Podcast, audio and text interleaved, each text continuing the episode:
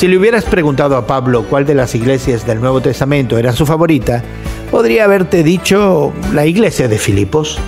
Y es que por medio de una visión, Dios dirigió al apóstol Pablo a ir a Macedonia y Filipos era una ciudad importante en esa región.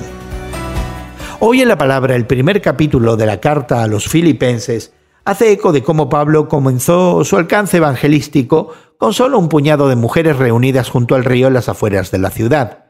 No sabemos cuánto tiempo se quedaron Pablo y su compañero Silas en Filipos pero su visita fue lo suficientemente larga como para estar marcada por el conflicto. A pesar de esos difíciles comienzos, esta iglesia se convirtió en un apoyo inquebrantable del ministerio de Pablo. Tenían la fe de Pablo y compartieron generosamente sus finanzas a pesar de ser pobres.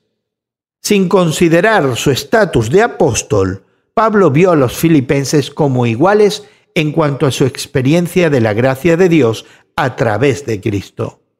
Por tanto, Pablo oraba por ellos, dando gracias y pidiendo a Dios que hiciera que su amor y su conocimiento siguieran creciendo entre esa congregación. Esta carta es parte de la respuesta de Dios a esa oración. La relación que los filipenses compartieron con Pablo ha bendecido a la iglesia en todas las épocas. ¿Y tú puedes unirte a otros por el Evangelio? No tienes que poseer mucho para tener un gran impacto.